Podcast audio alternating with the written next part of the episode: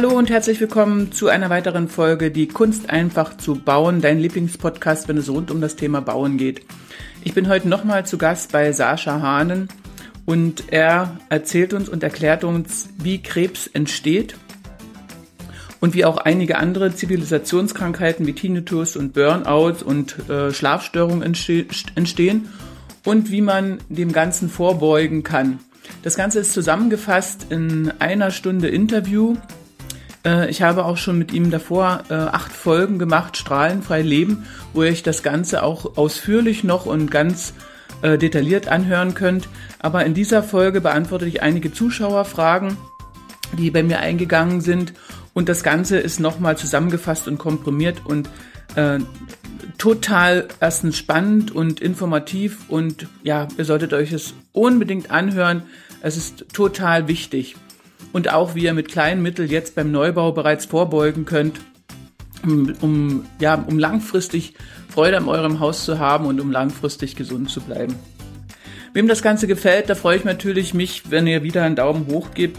Und ich freue mich natürlich auch, wenn ihr bei äh, iTunes eine Bewertung abgibt dann äh, hilft das natürlich unserem ganzen Team, unseren Podcast nach oben zu bringen und vielen die Möglichkeit zu geben, etwas zu lernen über den Hausbau, über das gesunde Leben und über das glückliche Leben in so einem Haus von uns. Also, ich wünsche euch jetzt viel Spaß und ja, bleibt dran und hört auch die nächste Folge, die heute in einer Woche kommt. Oder wenn ihr das gerade hört, dann hört euch die Folge von letzter Woche an. Ich danke euch. Okay, ciao. Ja, hallo Sascha. Wir sind heute nochmal zusammengekommen, weil ein Thema steht noch aus. Wie entsteht Krebs? Das ist heute die Frage, die im Raum steht. Und jetzt bin ich ganz gespannt, was deine Ausführungen dazu sind. Ja, hallo liebe Zuhörer. Schön, ich sitze hier mit der Cam und wir machen mal wieder einen Podcast. Ähm, ja, Krebs ist so ein Thema, das uns natürlich auch selber äh, verfolgt hat, weil so ist ja nun mal das Geovital entstanden. Nicht, weil wir irgendwie auf die Idee gekommen sind, Strahlenschutz ist eine tolle Sache, das machen wir mal kurz sondern ähm, das Thema war halt eben, dass die Mama damals ihren zweiten Krebs hatte und die Ärzte, die behandelnden Ärzte in Tettnang, ihr sagten, ja, da ist nichts zu tun, da kann man nichts mehr machen, ein halbes Jahr hätte sie noch, sie soll gucken, dass sie ihre Dinge richtet und das war also Stand der Dinge. Ja. 1982 war das, da war die Mama damals 32 Jahre alt, also wenn du sowas 32 zu hören kriegst, dann fällt oder dann bricht auch erstmal da eine Welt zusammen. Ne? Gut, und der Vorteil, den wir halt eben hatten als Familie, war, dass wir Segler sind. Und ähm, wenn du mit dem Schiff auf dem Atlantik unterwegs, geh, äh, unterwegs bist und da geht irgendwas kaputt, dann hast du keine Werkstatt um die Ecke und dann hast du auch keine Ersatzteile oder dergleichen. Da musst du gucken, wie du mit Bordmittel klarkommst. Und genau mit der Einstellung ist der Papa halt an das Thema rangegangen. So hat er dieses Krebssymposium damals äh, in Langenargen veranstaltet. Also er hat sich einfach schlau gemacht, wer zu der damaligen Zeit, wer beschäftigt sich mit alternativen Krebsheilmethoden. Ähm, Gab es also viele Leute, das waren von Medizinern über Technikern, über Naturheilkundler, also ein großes Portfolio da. Und die hat er dann angeschrieben oder antelefoniert und hat gesagt, Mensch, ich habe da ein Problem, ich brauche eine Lösung. Ich würde gerne so ein Wochenende veranstalten. Haben Sie Lust? Wollen Sie kommen? Sie sind genau. herzlich eingeladen. So ist das ja damals entstanden. Und die Mama ist heute wie alt? Oh, jetzt fragst du mich. Was, was das musst du doch wissen als Sohn. 68 ist sie jetzt. Ja, ne? cool. Und ja. das hat ja auch alles geklappt. Und ähm, ihr könnt das gerne nochmal in unserem allerersten Podcast ganz genau nachhören, ähm, ähm, wie der Kongress entstanden ist und was da rausgekommen ist und wie der Vater dazu gekommen ist, dass er auf einmal gemerkt hat, dass die Strahlung etwas damit zu tun hat. Ja, wir haben, was auch ganz interessant ist, ist vielleicht, ist ein bisschen, bisschen lang, aber wir haben ein ausführliches Interview damals gemacht mit Raum und Zeit. Das gibt's Was auch, ist das? Raum und Zeit ist eine Fachzeitschrift für, ja, Dinge, die so im Raum und Zeit liegen. Gut. Genau. Okay. Und, ähm, die gibt's man, heute noch? Die, die gibt's immer noch, ja, ja. ja. Und ähm, kann man also gerne bei uns auf der Homepage anschauen, auf, auf geogitar.com. Das geht eine Stunde, aber da bin ich mit dem Ach, Uli Stein, ja, ja, bin ja. ich genau über diese Sachen das verlinken wir am, am Erzählen. Und das ist eigentlich ganz spannend, ja. Mhm. Nun ja, also summa summarum, Papa hat äh, das Schloss Montfort angemietet. Wir hatten also 150 äh, Fachleute da. Der einzige Zuhörer war er. Und da wurde also drei Tage lang nur über Krebs ähm, diskutiert. Und da war dann auch, die, das war die Zeit, wo er das erste Mal von diesen Strahlungen und Störzonen gehört hatte. Und natürlich ähm, dachte er auch erstmal, was ist denn das für ein Quatsch? Bis dann nachher, wie gesagt, dieser Professor von der Uni Weinstefan zu ihm kam und sagte, Herr Hahn, wieso lachen Sie und schmunzeln Sie eigentlich über dieses Thema? Haben Sie sich schon mal schlau gemacht? Haben Sie schon mal Fachliteratur gelesen? Haben Sie mit einem Fachmann darüber gesprochen? Und sagte, nee, habe ich bis dato nicht. Da meinte also dieser Professor, es wäre eigentlich vorschnell, äh, es wäre also nicht gut vorschnell, eine Meinung über etwas zu haben, was man nicht versteht. Und von da weg fing er dann auch an, richtig zuzuhören. Und ähm, das Interessante war halt eben, dass sämtliche Leute äh, auch immer darauf hinwiesen, dass eben Strahlung und ähm, Elektrosmog halt eben mit ein wichtiger Faktor in der ganzen Thematik ist. So. Und jetzt kommen wir eben zu dem Thema, wie entsteht Krebs oder wie muss man sich das vorstellen? Im Grunde genommen ist es eigentlich total simpel, weil ähnlich wie in der Mathematik habe ich sozusagen eine Gleichung, ja, dass ich verschiedene Faktoren habe, Umwelteinflüsse, Ernährung, äh, Stressfaktoren, Strahlung, ja. Und diese einzelnen Faktoren bewirken, dass beim Menschen das Immunsystem immer weiter heruntergedrückt wird.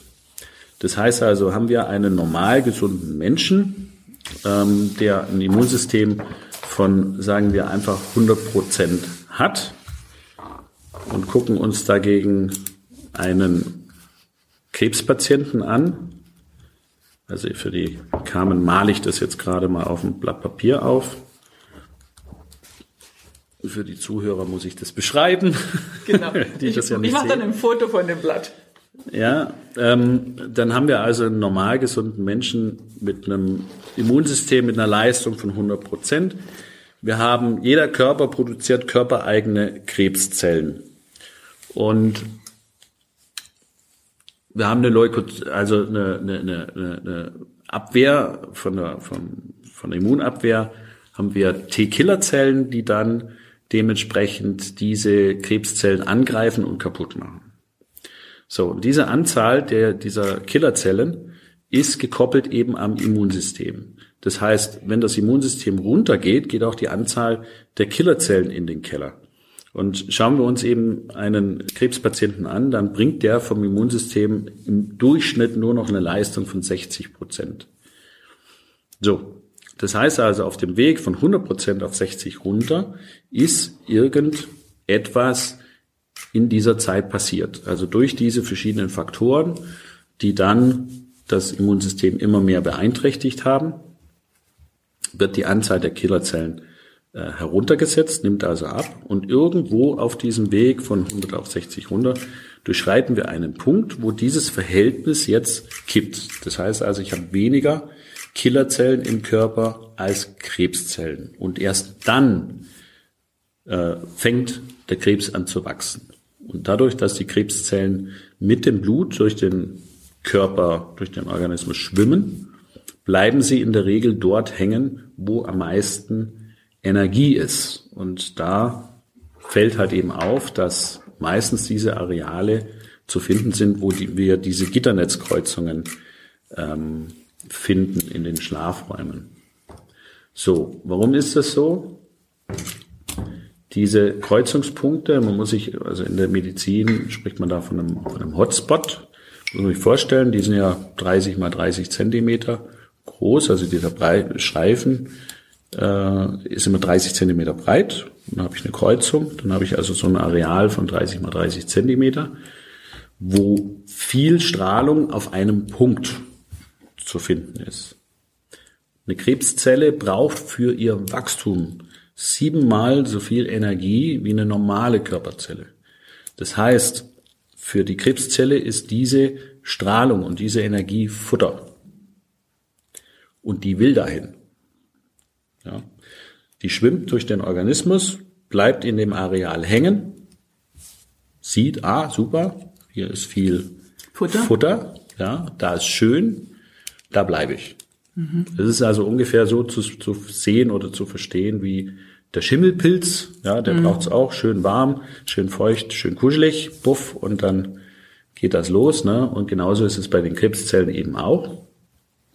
Und ähm, da nistet sich dann dieser Krebs ein und fängt an zu wachsen. Ja?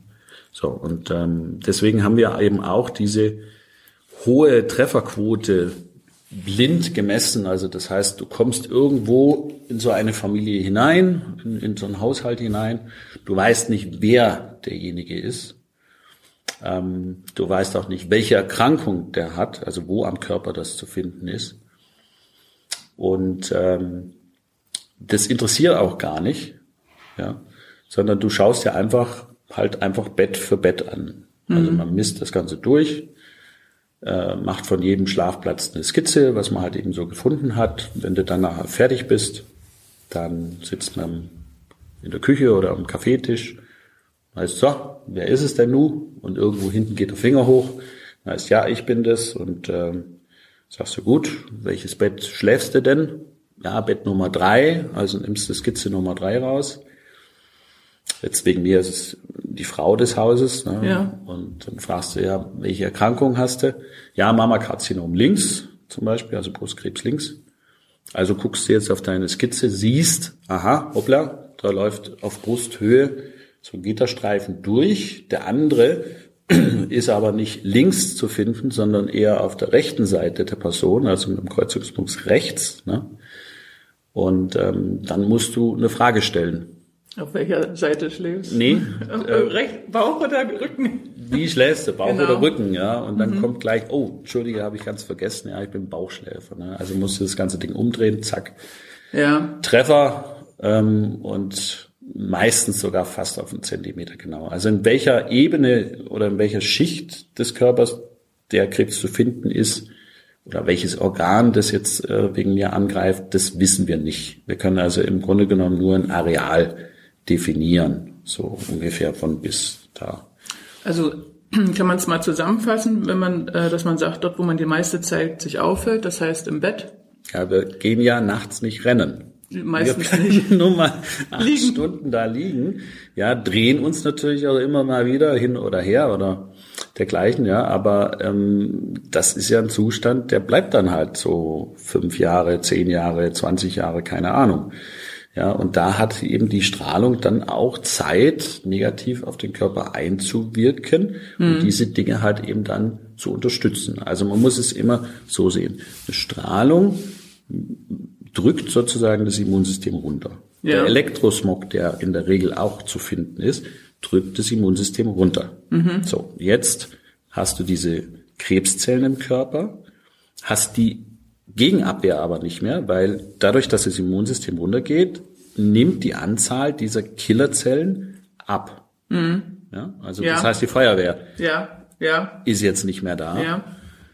Und diese Krebszellen nisten sich dann in dem Areal gerne ein. Also das ist jetzt keine hundertprozentige Thematik, aber in der Regel, also da sind wir schon über 80 Prozent, nistet sich in dem Areal ein, wo halt eben am meisten Strahlung zu finden ist. Ja, ja. Weil der Mensch selber ist ein Strahlenflüchter. Der will weg von der Strahlung. Ja, eine Krebszelle hingegen ist ein Strahlensucher. Die will dahin. Ja, so und deswegen ist diese Trefferquote eben so hoch. Und jetzt gibt es natürlich sehr viele Schulmediziner, ganz klar, die sagen, das ist totaler Quatsch und Blödsinn mhm. und sonst dergleichen. Ne? Aber was halt eben auffällt, ähm, ich meine, wir machen das Thema jetzt 35 Jahre lang. Äh, davor haben es viele andere eben auch gemacht. Also man findet, sage ich jetzt mal, bei alten Routengängern oder in der Literatur findet man diese Dinge immer wieder. Man stolpert ja. immer wieder darüber. Ähm, auch wenn man sich mit so einem alten Wurzelsepp unterhält, der irgendwo auf einer Hütte lebt und sagt, ja, ich bin seit 50 Jahren oder seit 60 Jahren gehe ich schon mit der Route und ja, genau so ist es. ähm, dann werden diese Dinge auch immer wieder bestätigt und ich denke halt einfach, so eine Trefferquote, die wir da haben, wenn man einfach mal so ein, ja. das über den Kamm schert, dann sind wir da über 80 Prozent Treffer. Und 80 Prozent ist ein bisschen zu viel des Zufalls. Mhm. Also das geht dann als Zufall da nicht mehr durch. Ja. Äh, Sascha, wie ist das, äh, wenn man das jetzt abschirmt und oder das Bett wegstellt oder was auch immer an, wenn man aus dieser Strahlung rausgeht und man ist aber schon befallen, hast du einen Erfahrungswert, ähm, in welcher Zeit sich das dann regeneriert? Also umso früher man handelt, umso, umso besser ist es, umso mhm. schneller ist es. Ne? Man muss immer eine Krebsthematik, ich vergleiche das immer wie eine Eieruhr. Mhm. Also du ziehst die Eieruhr auf, auf mhm. fünf Minuten oder was auch immer, und dann mhm. macht das tick, tick, tick, tick, tick, und irgendwann klingelt das Ding. Ja. So. Und wenn es klingelt, ist vorbei. Ja. Ja. Also umso schneller, umso schneller du da rangehst, ja, umso besser und umso einfacher ist es und umso flotter bist du wieder aus der Thematik raus, ja. Hast du ähm, Erfahrungswert oder hast du mal, äh, hast du ein Beispiel? Also von dem, was wir wissen oder die Erfahrung, die wir gemacht haben, muss man halt sagen, einfach nur die Strahlung wegzumachen, ist es ja nicht. Mhm. Also ich muss, oder anders gesagt, wenn ich weiß, wie die Entstehungsmechanismen sind, also ja. ich brauche mehrere Faktoren. Ja. Lebensumstände, Ernährung, Strahlung, äh, Umwelteinflüsse etc. Mhm. So. Ähm, viele Faktoren und ich muss an sämtliche Baustellen gleichzeitig ran. Ja. Ja, also das bringt nichts, einfach jetzt herzugehen und sich einen Netzfreischalter zu kaufen und zu sagen, ja, ich nehme, mach mal kurz den Strom weg äh, und dann ist alles gut. Das geht nicht, ja, sondern ich muss mein Leben umstellen. Aber ein Faktor wäre jetzt, wenn ich jetzt äh, mein Zimmer durchmessen lasse und merke, okay, dort ist was Relevantes, dann habe ich ja schon mal einen großen Posten weg. Das ist die Basis. Ich ja. muss eine Basis schaffen. Und die Basis heißt im Grunde genommen, ich muss eine Regenerationszone schaffen, mhm. wo mein Organismus einfach in aller Ruhe wieder seine Arbeit machen kann. Mhm. So, und das ist mal diese acht Stunden Zeit mhm. in der Nacht, was ja die wichtigste Zeit ist, wo diese ganzen Regenerationsprogramme laufen, wo die Immunabwehr aktiv ist. Ja, das heißt, man, sieht es ja auch daran, dass ähm, in der Nacht der die, die Körpertemperatur hochgeht. Du fängst ja an zu schwitzen. Ja, und die Immunabwehr ist aktiv. So und da muss jetzt die Feuerwehr, die muss jetzt arbeiten können. Ja. ja. Und ähm, das heißt also, als allererstes muss ich dafür sorgen, dass mein Schlafplatz mal strahlungsfrei wird, ja. dass ich meinen Körper aus diesem Stress rauskriege. Wenn ich das nachher noch projizieren kann auf Wohnbereiche oder Arbeitsbereiche, noch besser. Ja. Aber wie gesagt, ich muss dann auch Dinge wie die Ernährung oder die Lebensumstände, muss vieles hinterfragen. Also ja. die Strahlung alleine wegmachen ist es, wie gesagt, nicht. Aber es ist wichtig. Das ist mal die Basis. So, und ähm, umso schneller wir das machen, umso schneller ist natürlich dann auch ein Effekt da. Was wir halt eben sehen, ist, dass wir Patienten haben, die zum Beispiel seit zehn Jahren teilweise in so einer Thematik drin sind. Die mhm. haben schon mittlerweile die zweite, dritte Operation hinter sich. Ja. Und der Patient geht quasi ins Spital, kriegt seine Chemo oder seine Operation oder was auch immer, kommt nach Hause, was tut er? Legt sich natürlich ins gleiche Thema, wieder, ja, also das gleiche Bett. Bett ja. ja. Da ist nichts geändert worden. Ja. Und ähm, dann gibt's ja diese Nachuntersuchungen. Ne? So, im ersten Jahr heißt dann, ah, super, perfekt, alles gut. Ne? Zweites Jahr, ah, toll, auch schöne Befunde. Drittes Jahr kann ich besser sein. Und im vierten Jahr heißt, los. oh, Entschuldigung, hoppla, da ist es wieder. So, und wo ist es zu finden? Wieder im gleichen Bereich, ja. wieder im gleichen Areal. Ne? So sieht man dann, ähm, wie die dann in, in dieser Tretmühle sozusagen drin hocken. Ja. ja, dann geht die ganze Krebsthematik wieder von vorne los. Und das müssen wir unterbrechen. Mhm. Ja. Und unsere Erfahrungen sind halt eben, dass genau solche Kandidaten, die dann also schon mehrere Operationen oder, oder, oder Chemotherapien auch hinter sich hatten, in dem Moment, wo du dann schirmst und der auch anfängt, seine Dinge umzustellen und sein Leben eben dem Thema auch anzupassen, ist auf einmal Ruhe. Okay. Ja. ja. Und ich habe also einen ganz krassen Fall in München. Das ist eine Dame, die also seit 15 Jahren in dem Thema drin war. Die hatte sieben Operationen oder waren es jetzt mittlerweile acht sogar, hatte die schon überlebt, muss man eigentlich sagen, ne? bis der Sohn also dann kam, gesagt hat, hier, ähm, und die hat immer im gleichen Haus gewohnt? Immer im gleichen Haus, ja. Mhm. Will das, will das lernen. Ähm, der war dann auch hier, hat Seminare mitgemacht und äh, wir haben uns dann diese Geschichte gemeinsam angeguckt. Da war ich dann äh, in München oben und haben also da auch den Schlafplatz vermessen und als ich dann nachher fertig war, sagte er, oh, das ist aber super interessant jetzt, weil ähm, das Bett links, da hatten wir also Kreuzungspunkte im, im Unterbauchbereich.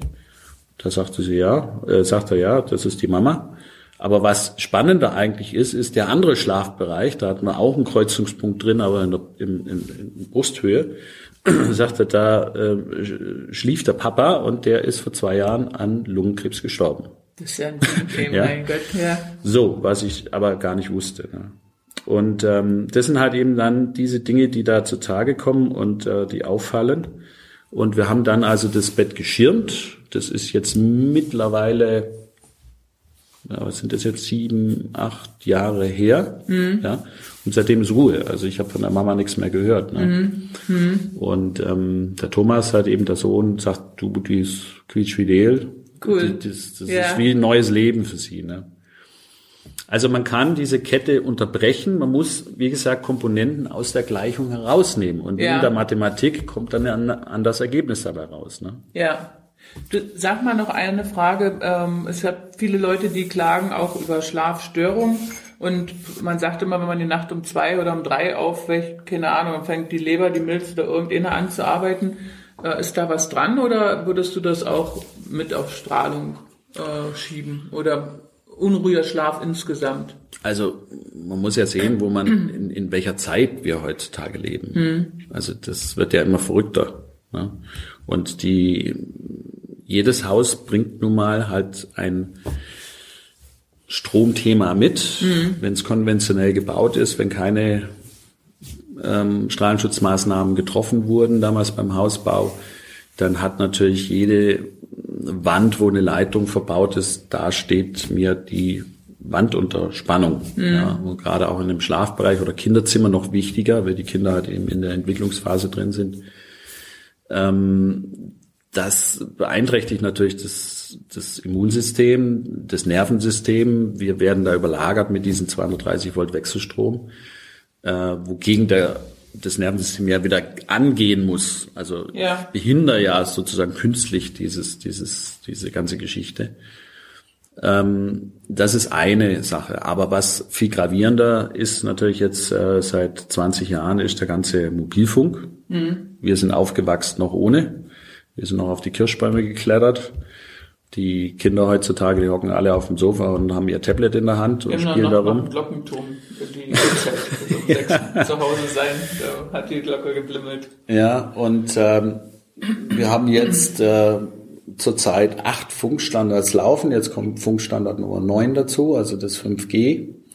Da sind jetzt die Lizenzen vergeben worden. Ähm, und du meinst, äh, diese Strahlung ist das, äh, was auch zu Schlafstörungen alles, alles. Ja. Also grundsätzlich Schlafstörung ist in erster Linie in der Regel zu 90 Prozent ein Elektrosmog-Thema. Ist es wirklich so? Ja, ja. Also natürlich, wenn du Stress in der Arbeit hast und dich irgendwas beschäftigt oder Stress ja, in der Familie oder so, dann kannst du natürlich ja. auch nicht schlafen. Ne? Aber wenn ansonsten keine großen Faktoren da sind, dann würde ich jetzt in erster Linie nach dem Strom gucken. Ne? Also das heißt, messen im Schlafzimmer, was ist an Hausstrom da, den kann man relativ einfach noch abstellen. Ja. Ähm, und dann natürlich gucken, was ist an Sendern da. Mhm. Und dieses Senderthema wirklich nicht unterschätzen. Du ja. kannst mit jedem Telefon im Haus telefonieren. Also das heißt, du hast die Strahlung im Gebäude drin. Mhm. Ja. Und ähm, das ist Mikrowelle. Mhm. Und das ist also richtig, richtig viel. Und wenn du dann noch Pech hast und hast dann Richtfunk auf einem Gebäude draufstehen, also das heißt, zwei äh, Masten unterhalten sich miteinander. Mhm. Ja, da brauchst du eine Richtfunkstrecke. Oder wenn da ein Handymast ist, dann funktioniert der auch mit Richtfunk. Den musst du ja erstmal die Daten zu der Antenne hinbringen. Mhm. Geht heutzutage nicht über Kabel, macht man nicht, weil es viel zu aufwendig ist, viel zu teuer ist, sondern da kommt da einfach so eine kleine Richtfunkschüssel dran. Ja. So, und ähm, das heißt, du kannst oder du siehst diese zwei Sender, die siehst du überhaupt gar nicht. Ja? Mhm. Der eine ist zwei Kilometer in die Richtung, der andere ist drei Kilometer in die andere Richtung. Ähm, aber dein Haus oder dein Wohngebiet steht halt in der Schusslinie drin. Ja. Und dann hast du natürlich diese ganzen Gespräche über so eine Handyantenne, da laufen dann mal ja, 3000 Telefongespräche in der Minute. Die laufen alle durch die, die laufen alle durch die Hütte durch, ne? Ja, okay. So und ähm, Datendienste natürlich genauso, die ganzen Apps und äh, was da sonst noch alles auf dem Telefon läuft. Ähm, das gehört natürlich auch mit dazu. Das läuft auch durch die Hütte. Und es ist nicht die Frage, ob heutzutage Strahlenschutz äh, sinnvoll ist, mhm. sondern es ist heutzutage notwendig. Die Frage muss immer lauten, was muss in deiner Familie mit dir oder mit den Kindern noch alles passieren, bis du an den Punkt kommst, wo du handelst, mhm. wo du anfängst zu handeln. Ja, und ähm, die neue Technik zu verteufeln, bringt nichts. Das ist totaler Quatsch, ja, weil viele Dinge funktionieren ohne mhm. Funk oder ohne WLAN oder was auch immer schon gar nicht mehr. Ne? Ähm, aber wir müssen lernen, damit zu leben. Mhm. Ja, wir müssen uns auf diese Dinge einstellen. Und das heißt, wenn ich da ein Problem habe, dann muss ich gucken, wie löse ich das und wie schütze ich mich davor. Und dasselbe ist halt eben auch zum Beispiel ganz banal dieses WLAN-Gerät im Gebäude oder in der Wohnung. Ja. Mhm. Die meisten haben normalen WLAN und der läuft halt 24 Stunden am Tag. Ähm, ich würde mal sagen, über 90 Prozent der Zeit brauche ich den überhaupt gar nicht. Ja. Ja, weil ich eben gar nicht im, auf dem Tablet rumsurfe oder dergleichen. Also, wenn ich den nicht brauche, dann kann ich diese Mikrowellenquelle ja auch abstellen. Mhm. Ja, ich muss ja nur auf den Knopf drücken. Viele Dinge sind auch, ähm, viele WLAN-Geräte sind auch programmierbar, dass ich zum Beispiel sage, ab 8 Uhr abends wird das Ding abgestellt. und dann Zeitschaltuhr bloß dazwischen hängen. Ja, muss man sehen. Wenn da noch ein Telefon hinten dran hängt, dann wird es ein bisschen kompliziert. Mhm. Aber man kann heutzutage diese Dinge auch programmieren. Mhm. Ja, dann stellt sich das intern ein und aus. Das sind alles äh, Dinge, die man beeinflussen kann. Mhm. Äh, was ich nicht beeinflussen kann, sind halt die Sender draußen, weil die ja. sind nun mal da. Da kann ich halt eben nur einen Schutz dagegen machen, indem dass ich als eine Abschirmfarbe die T98 jetzt zum Beispiel nehme und mein Schlafzimmer streiche und sozusagen diese Komponente außer Gleichung rausnehmen. Ja. Und äh, genau das Kleine, das ist wahrscheinlich das Gleiche, was darauf hinläuft. Das Burnout ist klar durch diesen Stress der ja. Wellen, das ist mir auch logisch. Und Tinnitus, wieso sagst du Tinnitus? Das, ähm, ja, Tinnitus, die Funktionsweise des Tinnitus ja, gar nicht. Tinnitus ist, ähm, äh, ich nenne es immer eine moderne Krankheit. Ja. ja. Also zu meiner damaligen Studienzeit, als ich noch im Spital gearbeitet habe. Und ähm, da hast du deine Patienten 60, 70 Jahre alt mit Hörsturz gehabt. Mhm. So, und Ende der 90er Jahre ja. ging es plötzlich los, dass du immer mehr junge Patienten da hattest. Ja? 25 Jahre alt, 30 Jahre alt, 35 Jahre alt. Da hatten wir plötzlich die, die, die Station voll mit jungen Leuten, die mit Tinnitus da an, äh, marschiert kamen. Ne? Und alle haben sich gefragt, hoppla, was ist denn jetzt los? Ne? Mhm. Das gleiche Phänomen hat die Kardiologie gehabt. Ja, mhm. dass junge Leute mit Herzrhythmusstörungen plötzlich äh, auf der Matte standen. Ja, und dann hat man einfach geguckt, okay, was ist da los? Was, was ist, was, was geht da vor sich, ne? Und das war halt Ende der 90er Jahre diese Zeit, als die Mobilfunktelefone äh, losgingen. Also da hast du dann diese alten Siemens-Telefone gehabt, ja. Nokia und äh, Philips oder was auch immer. Und die Leute fingen an zu telefonieren. Mhm. Die Herzrhythmusstörungen, äh, die kamen halt daher, weil viele, das war auch so dieser Börsenhype, neuer Markt damals und mhm. so weiter. Und da war dieses Mobiltelefon, obwohl ja noch die Minute teilweise mit drei Mark 50 noch gekostet, also war ja. irre teuer, ähm, haben die halt äh, ihre Mobiltelefone gehabt und haben die in die Innenjacke vom Jackett gesteckt oder mhm. in die Brusttasche vom, vom, ja. vom Hemd oder so. Ne? So, und äh, die alten Telefone, die haben also damals ordentlich gestrahlt ja. und haben hier auf den AV-Knoten halt eben Einfluss gehabt. Ne? Also da ja. kam dann diese Herzrhythmusstörung her. Und dasselbe beim Telefonieren halt am Ohr. Peng, auf einmal, pasch, hast du da diesen Tinnitus gehabt. Ne?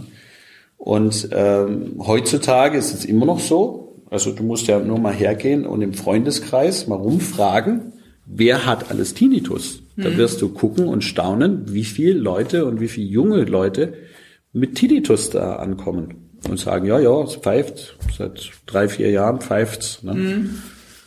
Und ähm, ich empfehle also immer, telefonieren kannst du ja, aber dann nimm halt so ein Strahlenschutztäschchen. Erklär das mal. Das kann man ja bei dir auf der Homepage erwerben auch. Ja, das ist im Grunde genommen, also das, das war eine Idee, die haben wir vor auch schon 20 Jahren gehabt, zu der damaligen Zeit.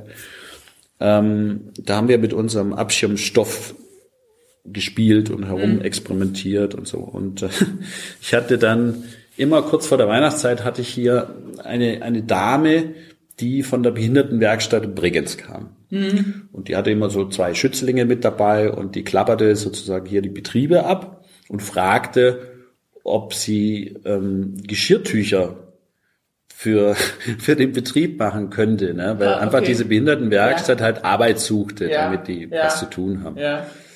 Und zu der Zeit waren wir gerade dran, diese Täschlein auszuprobieren. Und äh, wir hatten also 50 selber gemacht und genäht.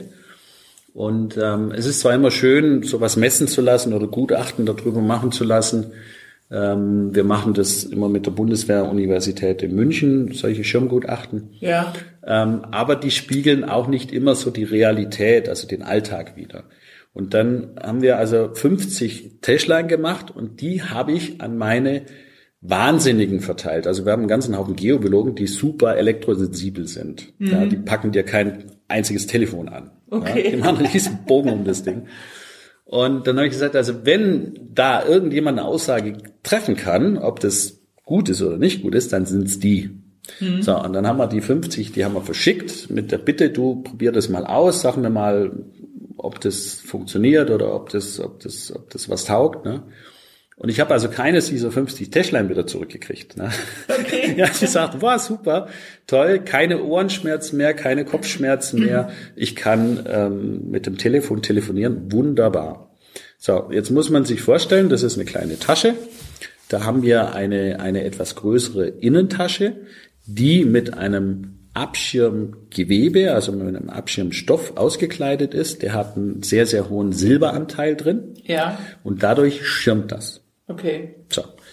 Äh, dann habe ich eine zweite Tasche, die liegt davor. Und da kann ich also ebenfalls das Telefon einfach hineinschieben. Also ich kann das in die große Tasche hineinschieben. Dann hätte ich eine Abschirmung nach Faraday. Dann würde es auch gar nicht mehr funktionieren. Okay. Ja. Und ich habe eine vordere Tasche, da ist nur die Rückseite geschirmt, die Vorderseite eben nicht. Da funktioniert das Telefon ganz normal, hat seinen Empfang, klingelt, wenn es ja. angerufen wird. Ne? So, ähm, dort ist auch das Telefon drin. Ich kann das also jederzeit benutzen. Hab halt den Vorteil, dass ich nach hinten eine Barriere habe. Mhm. So, und wenn ich jetzt einen Anruf bekomme, dann nehme ich den Anruf entgegen, drehe einmal das Telefon um, schiebe das wieder rein. Das ist nur wegen dem Lautsprecher, damit er nicht auf der falschen Seite ist. Und kann dann mit diesem Täschlein telefonieren und habe sozusagen eine doppelte Barriere zwischen dem Kopf und dem Telefon. Okay. Und dieses Täschlein funktioniert wie ein Radarreflektor. Das heißt, ich gebe also der Strahlung nur eine Richtung, in die es arbeiten kann. Ja. Und in die andere Richtung blocke ich das also zum ja, Kopf hin. Ja. Und habe dadurch den Vorteil, dass ich mir diese Mikrowellenstrahlung halt eben nicht ins Hirn baller.